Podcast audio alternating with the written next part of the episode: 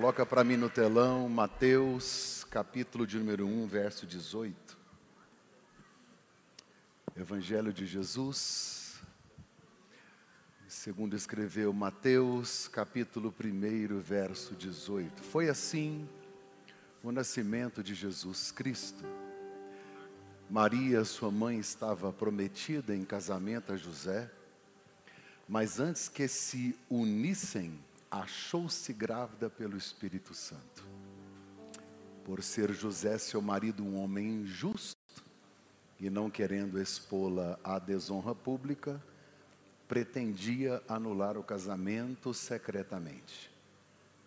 Mas depois de ter pensado nisso, apareceu-lhe um anjo do Senhor em sonho e disse: José, filho de Davi, não tema receber Maria como sua esposa, pois o que nela foi gerado procede do Espírito Santo. Ela dará à luz um filho e você deverá dar-lhe o nome de Jesus, porque ele salvará o seu povo dos seus pecados. Tudo isso aconteceu para que se cumprisse o que o Senhor dissera pelo profeta: A virgem ficará grávida dará à luz um filho e o chamarão Emanuel, que significa Deus conosco. Amém. Glória a Deus. Ah, põe o 24 aí, deixa eu ver o que, que tem lá. Ao acordar, José fez o que o anjo do Senhor lhe tinha ordenado e recebera Maria como sua esposa. Vai até o 25 mas não teve relações com ela enquanto ela não deu à luz a um filho. E ele lhe pôs o nome de Jesus. Coloca o banner para mim aí. Vamos ler juntos? A hora que tiver um, dois, três. E o que você fez? Não? Não é isso que vem na sua cabeça, não? Certeza.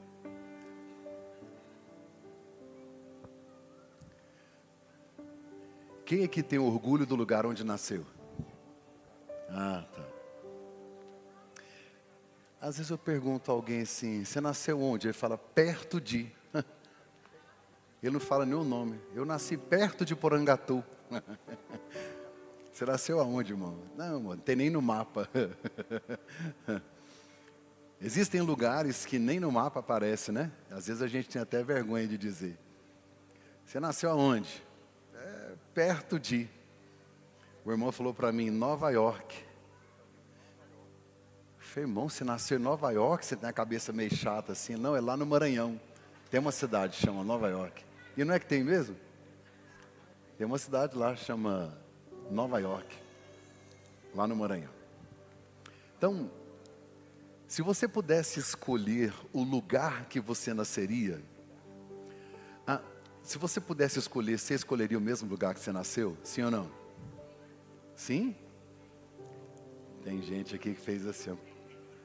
Não, escolheria outro lugar. Eu vou mais além. Se você pudesse escolher a família, você escolheria essa?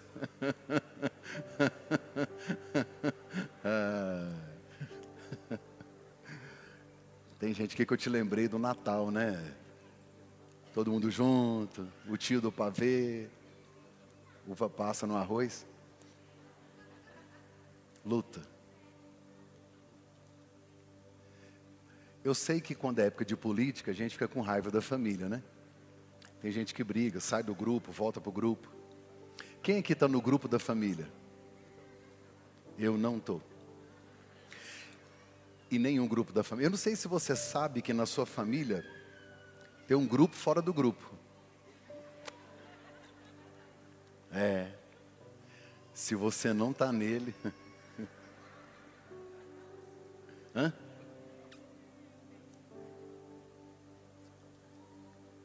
Eu já tive no grupo da família, eu tive que sair porque a pessoa falou um assunto lá e aí eu dei um print. Aí fui enviar para alguém, enviei para a pessoa, para a mesma pessoa.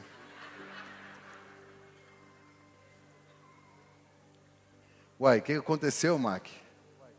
Aí eu falei, não, é só para você refletir o que, que você falou. Se você pudesse escolher o lugar que você nasceu, a família que você nasceu, será que você escolheria a mesma família? É interessante que nós temos a possibilidade de escolher os nossos amigos, nós temos a possibilidade de escolher o nosso pastor, a igreja a qual nós frequentamos, nossos relacionamentos, a gente tem possibilidade de escolher aonde nós vamos morar, a casa que vamos comprar, a profissão que vamos seguir, mas tem uma coisa que foi Deus quem escolheu para você, sua família e o lugar onde você nasceria. Eu costumo dizer que as escolhas de Deus são sempre perfeitas, apesar dos pesares, Deus sabe o que faz. Agora imagine a decisão de Deus de não escolher a sua família, mas escolher a dele.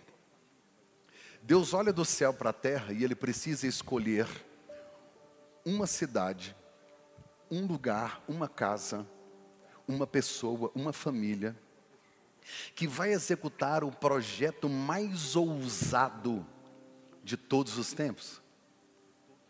Ele precisa escolher um casal que vai fazer a diferença e que vai marcar a história da humanidade.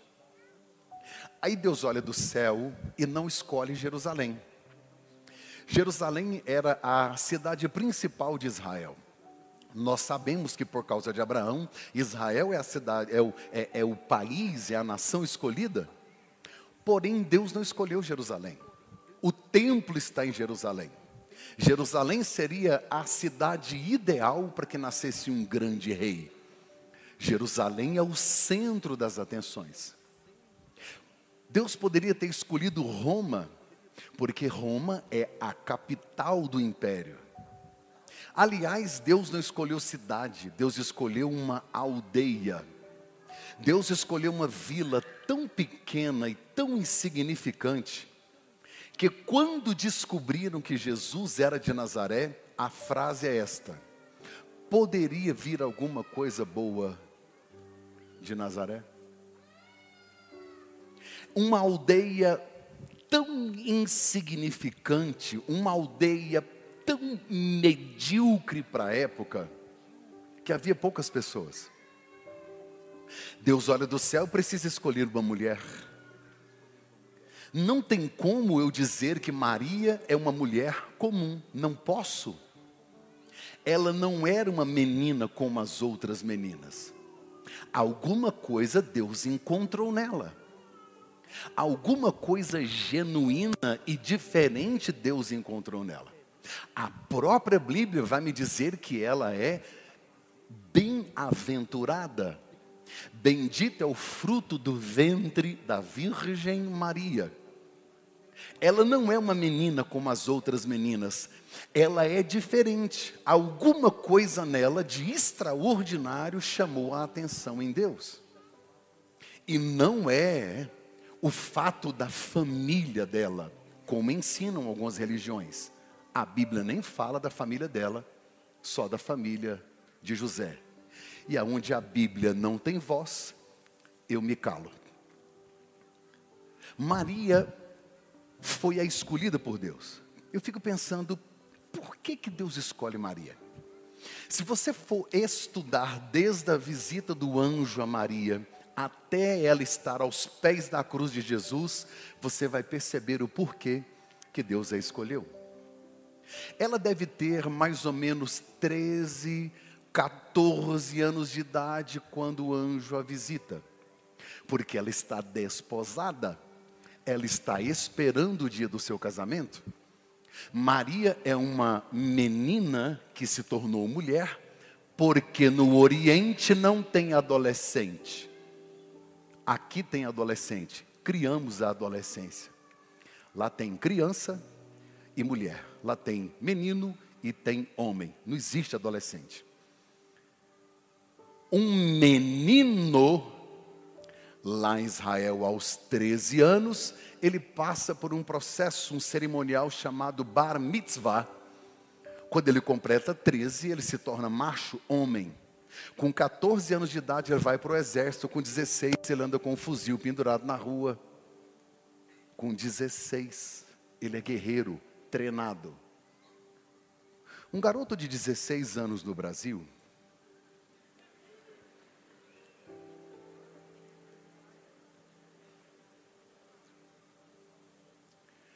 A, una, a, única arma que ele conhece é do Fortnite, do Free Fire, do.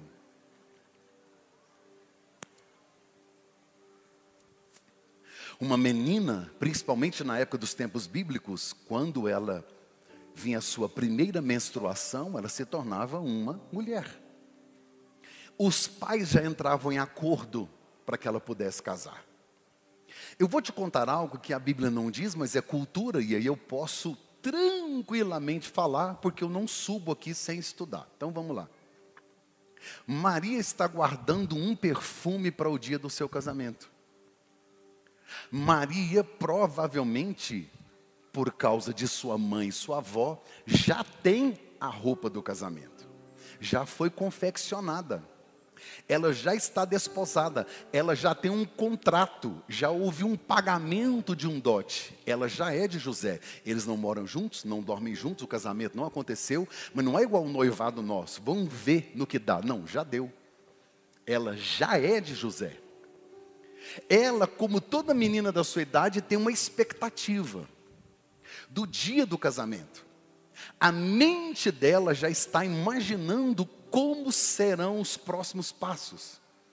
Ela já está imaginando o dia da festa em que ela vai pegar todo o óleo e todo o azeite, todas as perfumarias que ela ganhou e que ela preparou, para ela poder se organizar e se preparar para o seu noivo.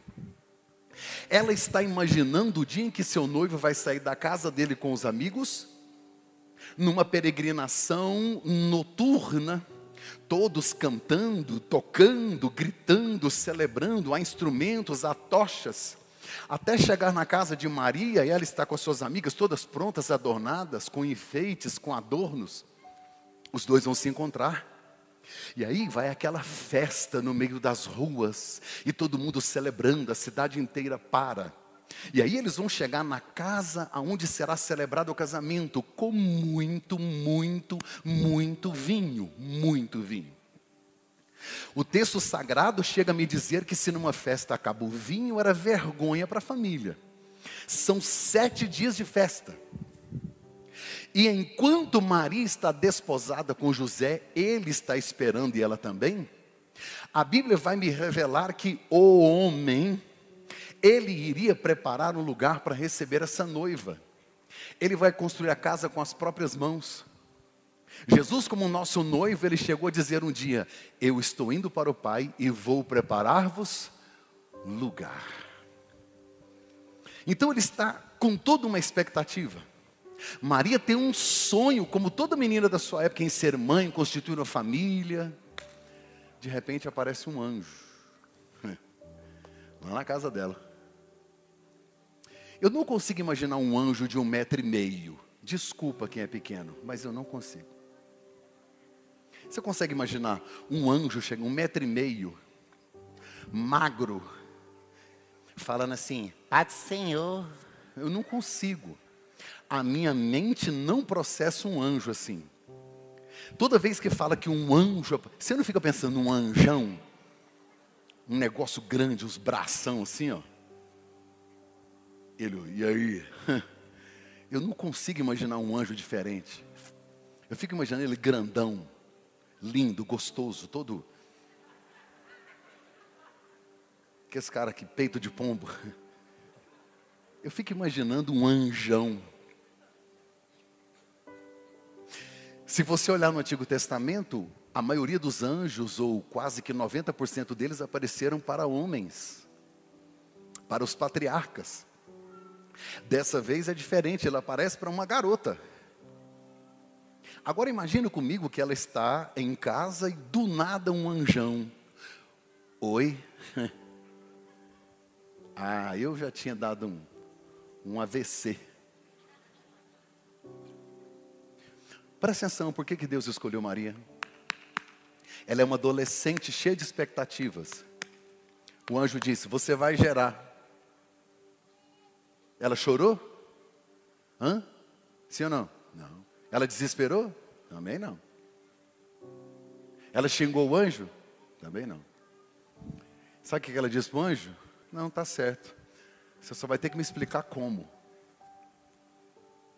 Aí o anjo diz: Você vai receber a virtude do Espírito Santo, descerá sobre ti, ele te cobrirá e tal. Ela disse: Ainda não entendi, como é que isso vai acontecer?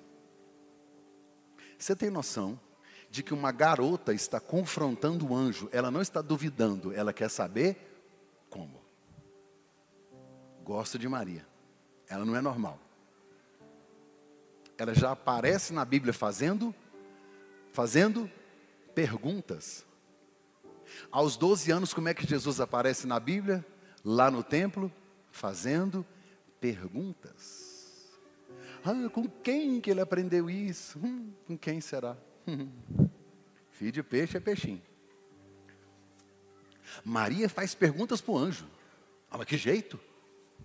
Se eu não posso, e no texto em que o anjo a visita, é muito claro dizendo pelo menos três vezes: sou virgem. Ele aparece para a virgem. E dizer que Maria é virgem, ou falar Virgem Maria, é uma frase bíblica. Nós é que tornamos ela religiosa. E aí, como cristão e a gente que é protestante, a gente não fala mais Virgem Maria, a gente só fala só Maria. Mas quem fala Virgem Maria está certo. Está na Bíblia, a Virgem Maria. A gente falava Virgem Maria, depois a gente passou a falar assim, Virgem, agora a gente fala Vixe, que é a mesma coisa. Antigamente a gente falava Nossa Senhora Aparecida, não é? Nossa Senhora da Abadia. Depois a gente passou a falar Nossa Senhora. Depois a gente passou a falar Nossa. E agora? Nó.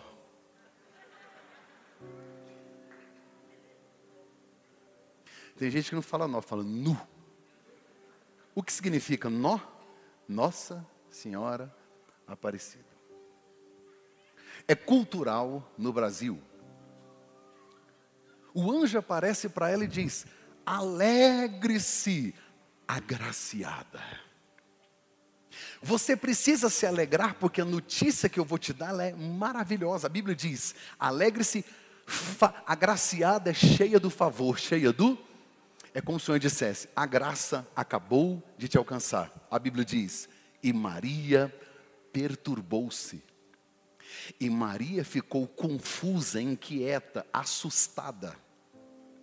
Sabe, alegra um pouco a minha alma saber que a mãe de Jesus, a Virgem Maria, a bem-aventurada, assustou-se. Porque ela é agraciada, ela é maravilhosa, ela confronta o anjo, ela não é uma menina comum, ela está cheia do Espírito Santo, ela é uma menina temente a Deus, ela é uma jovem que Deus a escolheu e ela fica com medo diante de uma notícia boa. Por que, que isso acalma minha alma? Porque ficar com medo é normal diante de coisas novas. Ficar perturbado diante dos desafios, ficar assustado com as circunstâncias faz parte da vida cristã. Me conforta o fato de saber que Maria, esta mulher incrível, extraordinária, agraciada, maravilhosa, ficou aflita.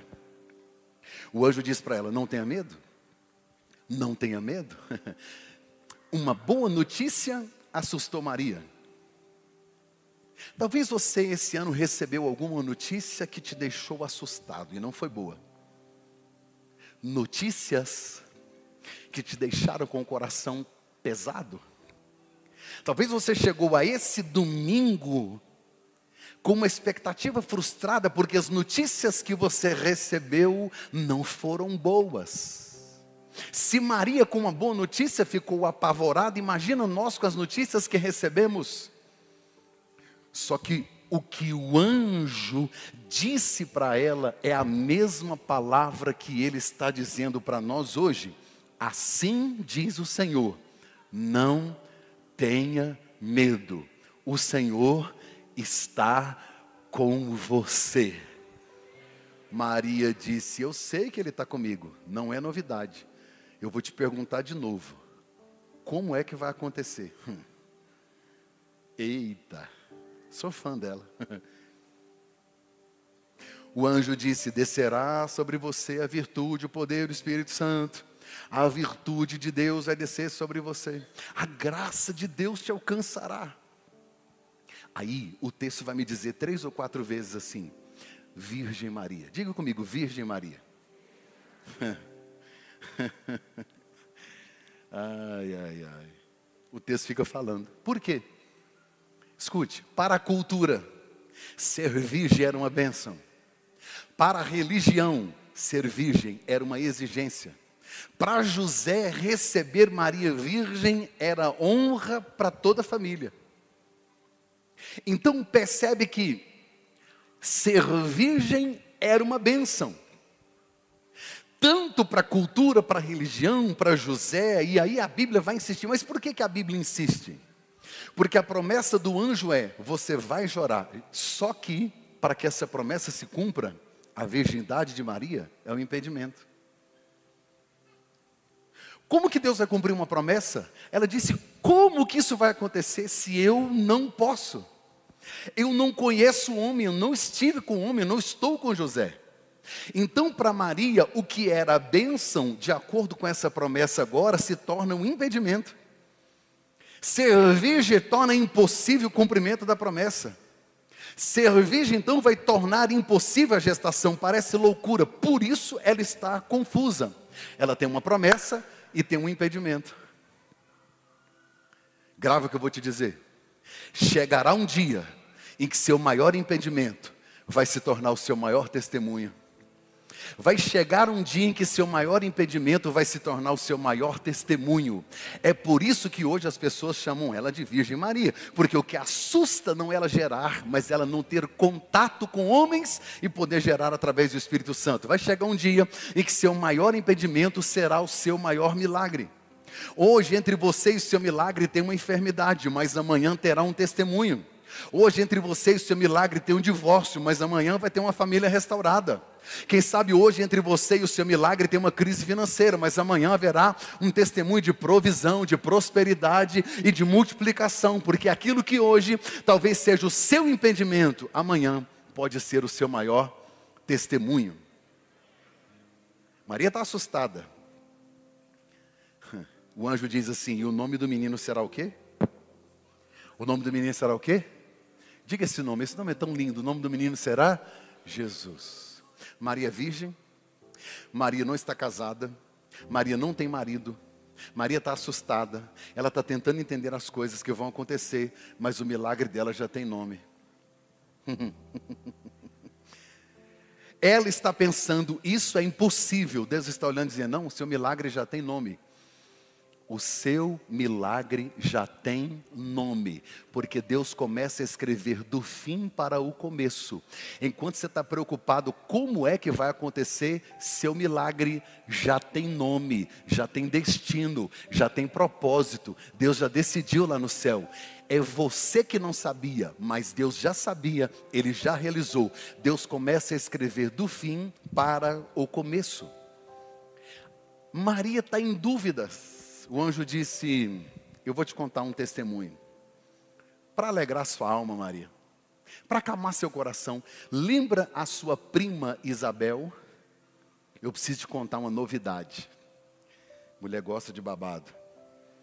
Ela disse: Será que é por isso que ela saiu do grupo da família? O que, que aconteceu? Maria, sua prima, além de estéreo, é velha. Quer saber de uma coisa? Está grávida de seis meses. Ah, gente, como? Porque se ela é velha, o marido também é? Então é muito milagre envolvido. Ela é estéreo, velho, o marido velho, né? Engravidou, né? O marido velho. É muito milagre, tudo junto num pacote só. Maria disse: ela está grávida, sim. O que eu acho interessante é que o texto diz assim: Isabel, sua prima, reconhecida pela sua esterilidade, a chamada estéreo. O anjo está dizendo: chamam ela de estéreo. A marca dela, o estigma dela é: não pode gerar. Está todo mundo dizendo que não, ninguém sabe. mas ela já está gerando. o anjo disse: Por que você não vai fazer uma visita para ela e ver de perto o milagre? Aí o anjo encerra dizendo assim: Porque para Deus nada é impossível. Porque para Deus nada é impossível. Maria, se aconteceu lá, vai acontecer aqui. Agora vai ser o encontro de dois milagres. Maria se dispõe a ir atrás de Isabel, porque para Deus nada é impossível. Quando o anjo conta esse testemunho, Maria diz assim: Que se cumpre em mim a vontade do Senhor. Olha para mim. A primeira pessoa a aceitar Jesus foi Maria. A primeira pessoa a aceitar Jesus foi Maria. A primeira pessoa a aceitar Jesus foi Maria. Ela diz que se cumpre em mim, que eu gere o propósito de Deus, eu aceito. Agora olhe para cá. Sabe o que, Maria está dizendo? Eu aceito perder o meu marido. Eu aceito ser rejeitada pela cultura. Eu aceito ter que sair de casa. Eu aceito perder minhas amigas porque as mães delas não vão deixá-las conviver comigo. Eu aceito correr o risco de ser apedrejada. Eu estou te falando o que passou na cabeça de uma menina de 14 anos, grávida, sem marido, há dois mil anos atrás. Quando ela diz para o anjo, eu aceito, ela está dizendo, eu nego eu abro mão de todo o meu planejamento, de todo o meu sonho, eu jogo fora minha expectativa. Não vou usar minha roupa, não vou ter cerimônia de casamento, não vou ter mais as minhas amigas, eu não vou usar o meu perfume para minha noite de núpcias. Eu vou jogar fora tudo que eu planejei, porque o dia que eu decido entregar a minha vida para Jesus, o que eu vivi até aqui será só história. Por isso muita gente não quer compromisso com Ele. Por isso muita gente não quer gerar o propósito de Deus. Porque para que você gere algo extraordinário, o sacrifício também será extraordinário. É por isso que muita gente começa e não termina. É por isso que muita gente não chega a lugar nenhum vive no comodismo, no ostracismo, parado, vendo as outras pessoas. Sorte é o nome que o preguiçoso dá para o sucesso do outro. Maria é uma adolescente que disse: Eu jogo tudo fora. Tudo que eu planejei, sonhei, se der certo, Deus, se não der, eu prefiro viver a vontade de Deus, eu prefiro viver o plano de Deus e o projeto de Deus. Agora olha para cá. Maria ligou para o Zé na hora? Sim ou não? Não. Maria falou com os pais nessa hora aqui? Sim ou não? Não. Maria ligou para as amigas para saber se ela aceitava? Com quem que ela falou? Com quem que ela falou para aceitar o desafio do anjo? Com quem que ela falou? Com quem que ela falou para aceitar, porque ela disse que o anjo apareceu, ela falou, eu aceito. Com quem que ela conversou naquela hora que ela estava falando com o anjo? Ela pediu opinião de quem? Diga, de ninguém. Diga, de ninguém. Por que, que ela não perguntou para ninguém? Porque quem estava falando com ela é Deus.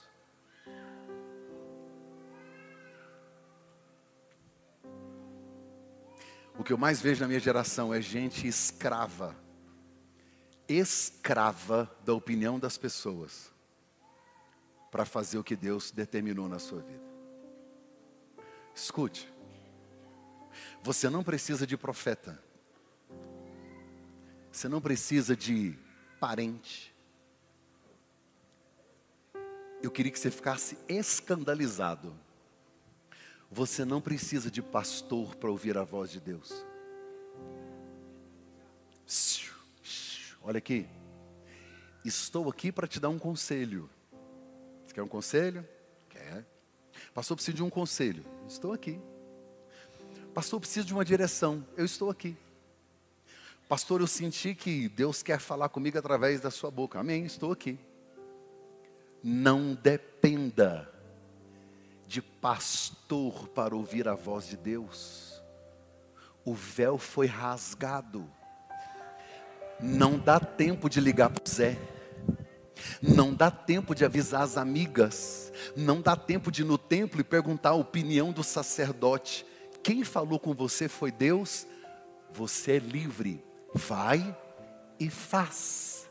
Simples assim. Pastor, eu preciso da sua bênção. Precisa não. Quem te ensinou isso? Ah, pastor. Eu não sei andar sozinho. Deus não é suficiente, não? Pare de idolatrar pessoas. A Bíblia diz assim: na multidão de conselheiros está a vitória. Provérbios também diz: na multidão de conselheiros está a boa saída. Na multidão de conselhos se vence a batalha. Quer conselho? Estou aqui para ser abençoado.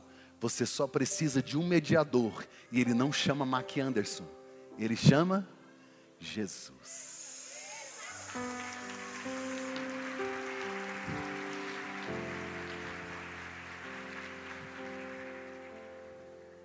Por isso muita gente frustrada e decepcionada com o pastor.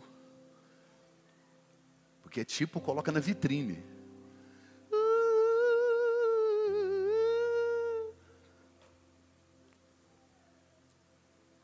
Um dia eu sentei na escala que alguém falou assim, pastor, que absurdo, pastor, senhor não pode sentar. E eu falei, por que que não?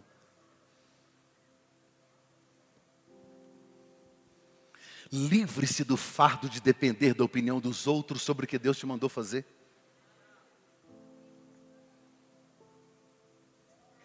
Tem gente que procura a aprovação de todo mundo. Maria ouviu a voz. É por isso que ela é diferente. O anjo disse: a parada é o seguinte: você vai gerar do Espírito Santo, é um negócio extraordinário, foi Deus que me mandou. Ela está ouvindo Deus falar, falou: então, beleza, estamos juntos, estamos dentro, vamos topar. O que aconteceu? Estou pronta para o que deve é. Escute, ouça a voz de Deus, obedeça a voz de Deus, Ele pode falar diretamente com você. Você não precisa depender de um guru, de profeta, de gente, meu Deus do céu, fale com o seu pai.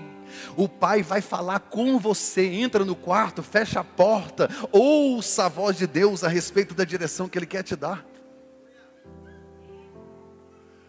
Maria não fala com ninguém, arruma as malas e vai para Jerusalém. Ela vai andar na Judéia grávida, acabou de ser engravidada pelo Espírito Santo. A Bíblia diz que ela dirigiu-se apressadamente até a casa de Isabel. Isabel é prima dela, Isabel está grávida de seis meses. Quantos meses? Eu queria que as irmãs sempre me ajudassem falando em meses. Todas as vezes que eu perguntar. Não me fale em semana, não, por favor. Daqui um dia, quando a gente decorar as semanas, a irmã vai mudar para dia. E quando eu decorar os dias, a irmã vai mudar para hora. É só para confundir. Está grávida de quanto tempo, irmã? Estou grávida de 28 semanas e meia. Como é que você calcula?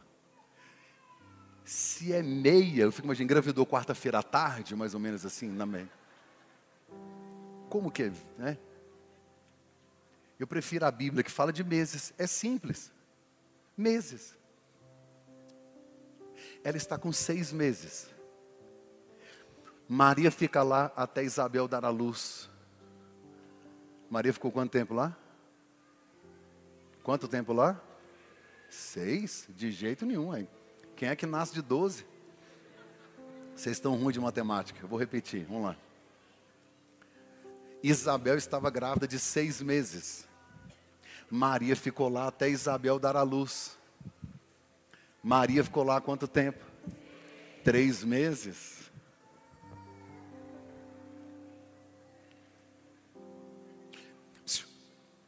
Maria recebe a visita do anjo, se engravida, olha para mim. Diz assim, e ela apressadamente foi até Isabel. Não, não teve chá de revelação, não teve anúncio, aquele parinho azulzinho no Instagram chorando. Não, não teve. Ninguém está sabendo, até porque ela não quer revelar. Quando ela entra na casa de Isabel, a Bíblia diz que João Batista está no ventre de Isabel, estremeceu. E Isabel foi cheia do Espírito Santo. Quem contou para ela? Essas mulheres diferentes mais. Isabel olha para Maria, dá um abraço nela e diz assim: Bem-vinda, agraciada, a mãe do meu Salvador. Quem carrega Jesus é diferente demais. Aonde chega a manifestação do Espírito Santo está. Quem tem Jesus no ventre, quem permitiu Jesus nascer, quem aceitou, quem entregou sua vida a Jesus, muda qualquer ambiente aonde é que ele chega. Onde ele chega, o ambiente é completamente transformado. A Bíblia diz que Isabel recebeu Maria com alegria, dizendo: Fica comigo. Agora olhe para mim. Isabel mais velha, Maria mais jovem. Isabel engravidou primeiro, Maria engravidou depois. Agora, quem é que está gerando algo maior? Isabel ou Maria? Quem é que está gerando algo maior? Isabel ou Maria? Maria gera algo muito maior e mais poderoso que Isabel. Só que quem visitou quem? Maria vai visitar Isabel. Maria vai atrás. Maria decide procurar. Eu aprendo que mesmo que eu esteja gerando algo maior e poderoso, eu preciso procurar quem gerou primeiro. Eu preciso honrar quem chegou primeiro do que eu. Você precisa ouvir quem gerou antes de você. Se você não ouve, não é ensinável, não, você, você se acha o dono porque está gerando algo maior, você não entendeu nada, você não está gerando nada. Você precisa procurar pessoas que geraram primeiro aquilo que você está gerando, mesmo que o que você esteja gerando seja maior. Isabel ficou cheia do Espírito Santo e disse que alegria eu receber a mãe do meu Salvador. Que alegria te receber na minha casa. Isabel vai viver uma experiência muito maior do que apenas uma gestação. Três meses, olha para mim. Eu queria que a Bíblia tivesse registrado a conversa das duas esses três meses. O que, que elas falavam, hein? Uma gera Jesus, a outra João Batista. Meu Deus, esse assunto deve ser muito forte. Imagina o Espírito Santo visitava aquela presença, aquela coisa gloriosa, elas conversando. A única coisa que eu sei que elas não faziam era falar mal de ninguém. Porque quem tem propósito e gera algo grande não tem tempo para falar de pessoas. Eu fico imaginando o assunto delas. Falando das coisas maravilhosas, três meses se passaram. Olhe para mim. Maria tem que voltar para Nazaré. Porque até agora ela não encontrou o Zé, né? Não dá para esconder mais. Ela volta para casa, manda um WhatsApp para o Zé, se te ver. O José chega todo empolgado. Ó, oh, fiz o planejamento, a nossa casa está quase pronta, ele vai conversando. Maria, eu preciso te contar um negócio. José, não, porque é o seguinte, não é vamos e tal. Zé, você viu que eu sumi, eu estava viajando, eu fiquei três meses fora. E eu voltei grávida. Qual a primeira pergunta que o José fez? Hum? O que, você acha que o José perguntou para ela? Fala aí. Hã? Grávida? Qual a pergunta? De que eu não é. Eu sou seu marido, não está a mim que não tem como ser por osmose. José perguntou de quem? Aquela resposta que, normal, é do Espírito Santo. Mas não dá para acreditar. Não dá, é muita loucura.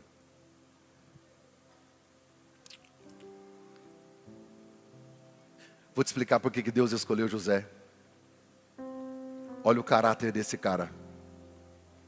Ele ficou com medo, ele não entendeu nada. Ele só sabe de uma coisa: se ele fica com ela, ele teria que falar que não é dele. Ela é uma adúltera. Ela seria apedrejada. O que, que José fez? Vou fugir.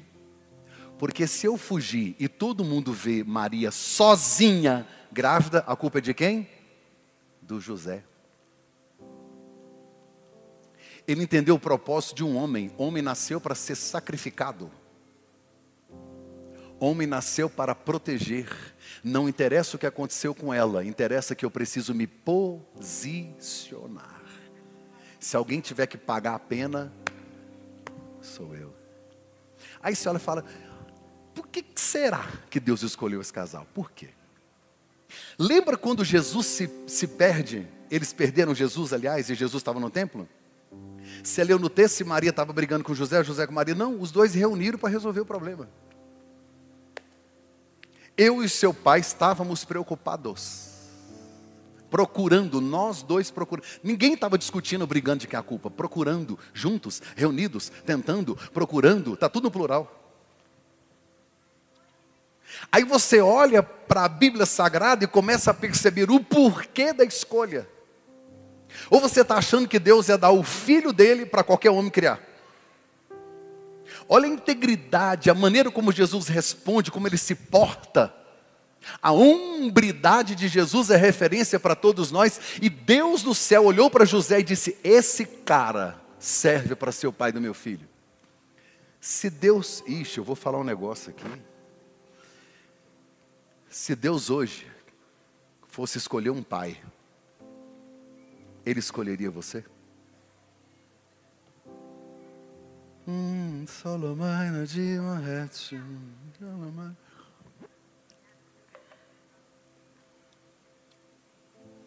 Hum.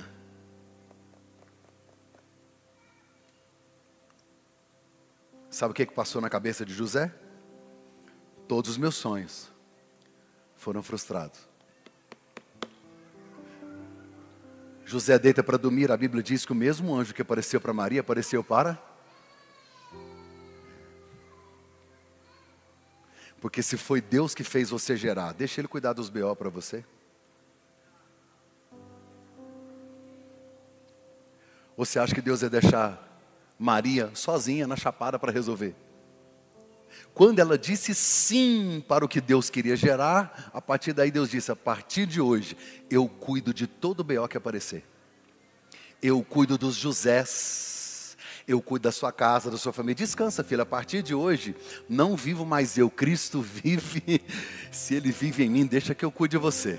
Descansa seu coração. Deixa Deus cuidar do que Ele mandou você gerar.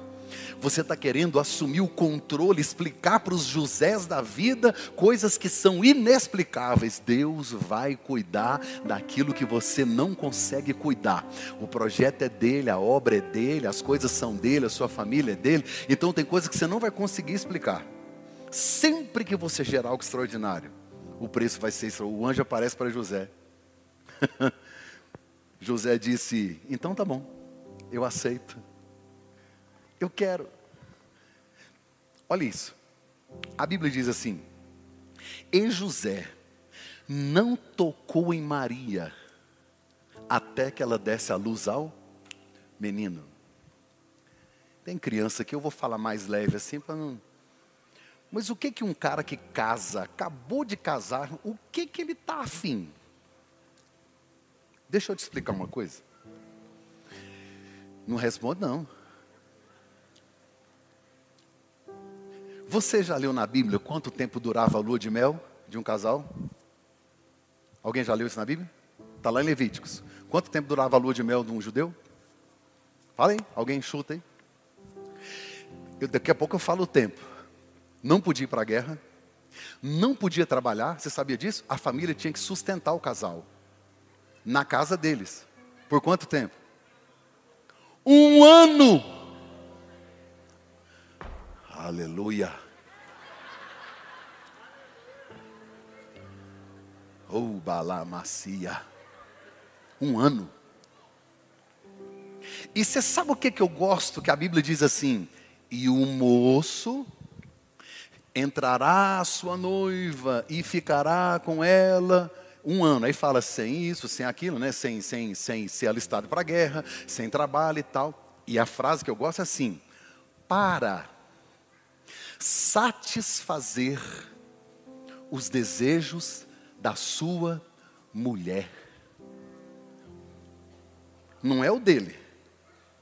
E do jeito que agradar a mulher é fácil, precisava de um ano. No mínimo. Um ano. Olhe para mim. Olha aqui. Ei, gente. José teve esse ano?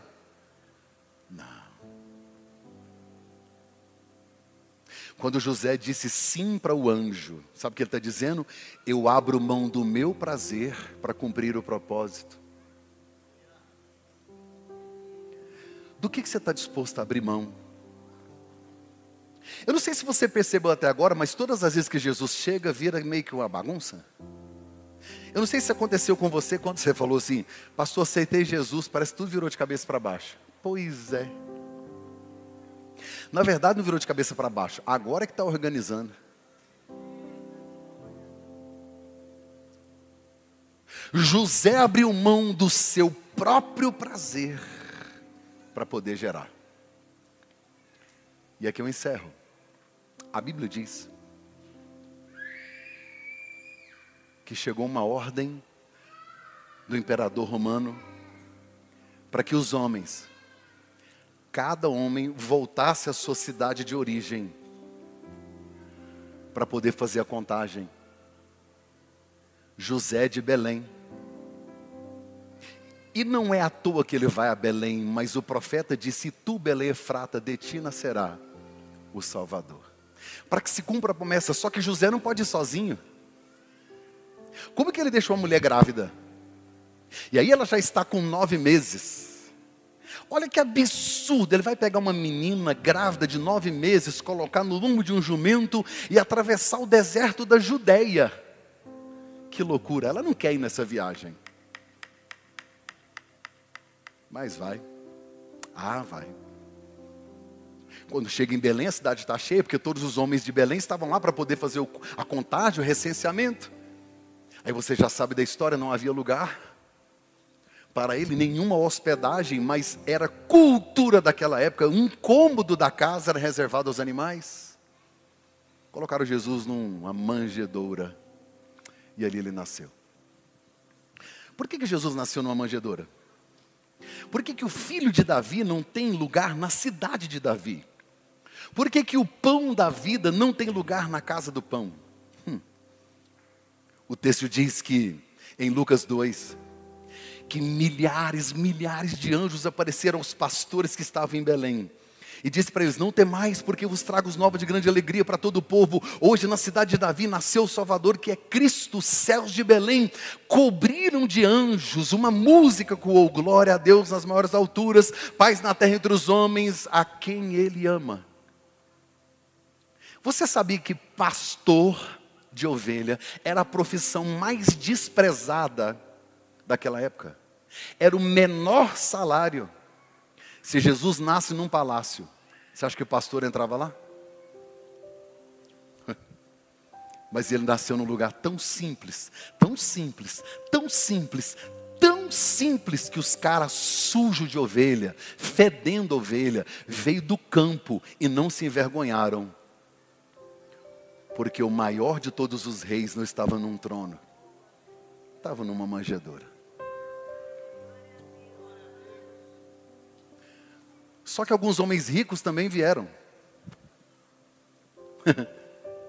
A Bíblia diz que apareceu uma estrela para magos do Oriente. Diga magos. Diga magos. Agora, para me ajudar, diga assim: não são três. Diga assim: não são reis. Vamos dizer de novo? Não são três. Não são reis. Vamos dizer de novo? Não são três e não são reis. Eles tinham três presentes. Ok? Quantos presentes? Mas eram quantos magos? A Bíblia não diz. Pode ser 500 magos com três presentes, como pode ser dois magos com três presentes. Onde é que você leu que era três? Não, você não leu. O Brasil não foi discipulado, foi catequizado. E aí, quando você vê algo diferente disso, inclusive deram até nome para eles. E tá uma modinha aí agora em uma religião dizendo assim: não, a igreja é mais importante que a Bíblia. Ai, obrigado, Martim Lutero. Sou grato a Deus pela vida dele. Se a Bíblia não diz, eu não falo. Foi maravilhoso Jesus nascer num lugar simples, porque os pastores entraram e os magos também. Quando Deus coloca Jesus numa manjedoura, Ele está dizendo: qualquer um pode ter acesso. Os que vieram do Oriente ou do Ocidente, os pobres, os ricos, não interessa. Todos terão acesso. Aí eles vêm. Aí sim, aí tem presentes. O ouro, porque Jesus é o rei. Incenso, porque ele é sacerdote e o incenso era utilizado pelo sacerdote. Mirra, que é o óleo da unção utilizado pelo profeta. Eles estão declarando, ele é rei, ele é sacerdote, ele é profeta, só que a mirra também foi usada no dia do sepultamento. Quando o cara entrega mirra, ele está dizendo: esse menino nasceu para morrer. Quando eles encontraram com Herodes, presta atenção, eles seguiram a estrela. Jesus nasceu aonde? Onde ele nasceu? Só para me ajudar aí. Tem gente que não sabe, né? Só para lembrar que é em Belém da Judéia, não é em Belém do Pará. Jesus nem sabe o que é açaí. Então, eu vou tomar o tacacá. Ele não nasceu em Belém do Pará. Ele nasceu em Belém da Judéia. A estrela levou os magos para onde? Quem sabe? Para Herodes. Herodes morava onde? Diga comigo, Jerusalém. Jesus nasceu em Belém. A estrela levou os magos para Jerusalém. Não é estranho, não? Se Jesus está em Belém, por que, que a estrela levou para Jerusalém? Eles chegaram diante de Herodes e disse: Herodes, onde é que está o rei? Ele falou: Eu sou o rei. Não, não, nasceu um novo rei. Herodes surtou, ficou endemoniado, possesso. O diabo ficou endemoniado. Virou aquela confusão. Falou: Não, eu tenho que matar esses meninos. Manda matar os meninos, manda matar tudo e tal. E aí, aí ele falou assim: Meu Deus, onde é que é? E tal. Eu falei: Eu não sei. Grave isso. Herodes mandou trazer a palavra. O escriba veio, abriu e disse: Está escrito é em Belém. A bússola, o GPS, o Waze. Sabe por que, que eles encontraram Jesus? Porque eles passaram primeiro pela palavra. Tem muita gente querendo encontrar Jesus nas experiências da vida. Você só vai chegar até Ele através da palavra. Aí eles foram, entregaram os presentes. Herodes disse: Quando vocês voltarem, me avisam onde é que está o menino, que eu quero ir adorá-lo, safado.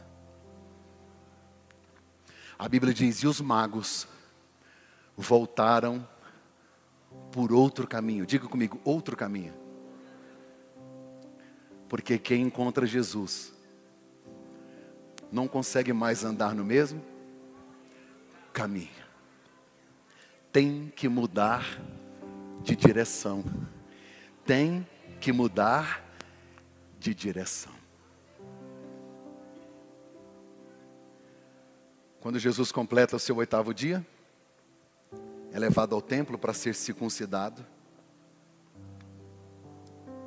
Quando Maria chega, entrega na mão de Simeão, um velhinho que estava na escala daquele dia como sacerdote.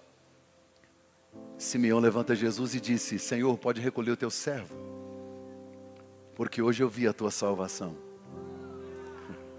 Não tem como encontrar com ele e não receber a revelação de quem ele é. Ninguém falou nada para Simeão, mas ele já sabia: é, é ele. Eu sinto que é ele, eu sinto que é ele. José e Maria, tão pobres, deram uma oferta de dois pombinhos. Não tinha um cordeiro para sacrificar, até porque Jesus era o cordeiro. Entregaram dois pombinhos. Maria põe dois pombinhos no altar e segura Jesus.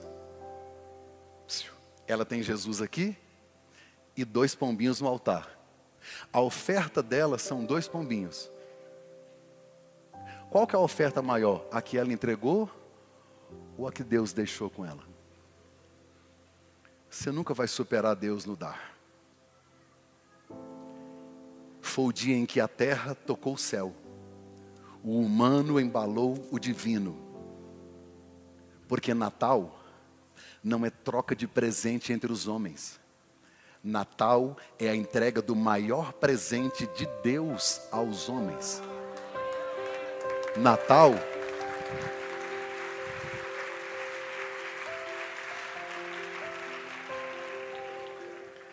Natal não é enfeitar sua casa com luzes, mas é deixar a verdadeira luz nascer na sua família. Sabe, Jesus não nasceu 25 de dezembro. Jesus não nasceu em dezembro. Alguns consideram o Natal como uma festa pagã. E se você falar para mim, pastor, então o Natal, se é pagão, não vou comemorar. Aniversário também é uma festa pagã. Só que você precisa aproveitar o dia do seu aniversário para juntar as pessoas e fazer um culto de ação de graças e dizer que você está vivo por causa do Deus que você serve. Você precisa aproveitar a data de Natal, que é uma data de comércio, comércio. E ao invés de se desesperar porque não ganhou o presente, que revela sua imaturidade cristã. Ai, o pastor não me mandou uma mensagem de Natal. Eu não mandei nem para minha esposa, ela não ganhou presente. E nem vai ganhar. Talvez terça-feira eu dou um outro presente para ela, que não seja de Natal. Pastor, gosta de dar presente de Natal? Dê presente de Natal? Não gosto? Não dê também. eu só queria que seu coração não tivesse nisso. A gente precisa desconstruir o fato de que os extremos são perigosos. Todo excesso esconde uma falta. Gente que não comemora, gente que não aceita, gente que briga porque é Natal. E outras pessoas que se apegam tanto à parte comercial que se esquecem que o verdadeiro sentido é que ele nasceu. E não interessa o mês, importa que ele nasceu. E se está todo mundo comemorando agora, eu preciso chegar lá e dizer: essa festa existe porque ele nasceu. Lá na Europa eu morei três anos, o Natal lá não tem Jesus. No Japão, o Natal não tem Jesus. Já criaram o Natal sem Jesus. O meu medo não é comemorar o Natal, mas é celebrar ele sem o aniversariante. Sabe? Para terminar, Maria aceita, José entende, os pastores celebram, os magos adoram, Herodes odeia, os escribas são indiferentes. Essas são as reações de todos diante de Jesus. Maria aceita, José entende, os pastores celebram, os magos adoram, Herodes odeia e persegue, os escribas são indiferentes. E eu, Mac Anderson, qual será a minha reação diante do nascimento do Salvador? Deixa eu te fazer uma pergunta. Qual a festa mais importante para o cristão? Qual a festa mais importante para o cristão? A Páscoa. A Páscoa. Porque o que te deu a vida eterna não é Jesus nascer, é a morte e a ressurreição. É por isso que eu não enfatizo a manjedoura, mas a cruz. Porque a manjedoura é um objeto de receber, a cruz é de entrega. Sabe, quando você for reunir com a sua família, se você for celebrar o Natal, não fale da manjedoura, fale da cruz. Fale do propósito. Fale do que realmente é importante você falar. Ao invés de você ficar choramingando porque você deu um, um panetone da, da, da Cacau Show, da Mariana Perdomo, e ganhou uma caixa de bis. Porque isso vai acontecer. Isso é tão irrelevante, é tão insignificante, é tão pequeno, é tão medíocre, é tão banal, é tão imaturo, é tão anticristão.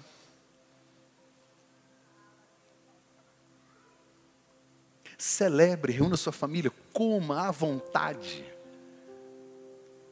Ontem eu ganhei muita carne, eu ganhei fruta, vou comer tudo. Agradecendo Jesus por ter nascido. Senhor, não sei que dia, mas muito obrigado porque o Senhor nasceu. Porque se o Senhor não tivesse nascido, nem essas comidas eu ia ganhar. Mas nunca se esqueça que se você tem vida eterna, não é por causa da manjedoura, mas é por causa da cruz. Coloque-se em pé, eu quero orar por você.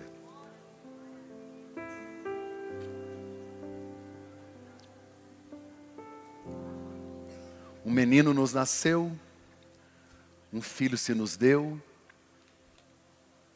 e ele será o Emanuel, Deus conosco. E o seu nome será maravilhoso, conselheiro, Deus forte, Pai da eternidade, príncipe da paz. Yeshua Ramachia. Yeshua, Jeová, é a nossa salvação. Sabe o que, que me dói?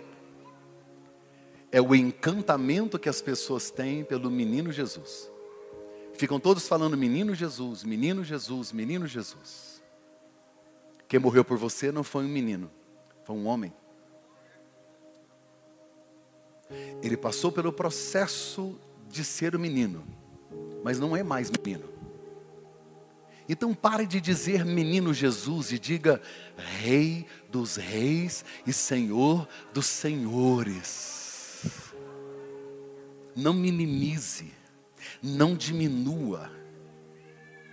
Ele é o Criador do universo. Tudo foi feito por Ele e sem Ele nada do que foi feito se fez. Um nome que está acima de todos os nomes. O nome de Jesus, que precisa ser celebrado nesse dia 24 e nesse dia 25. Obrigado, Deus, porque Ele nasceu. Mas muito melhor foi saber que Ele morreu e ressuscitou para me dar a vida eterna. Vamos orar e agradecer a Deus. Vamos agradecer a Deus pelo sacrifício da cruz. Obrigado, Pai. Obrigado por não ter esquecido de nós. Obrigado por não ter nos abandonado.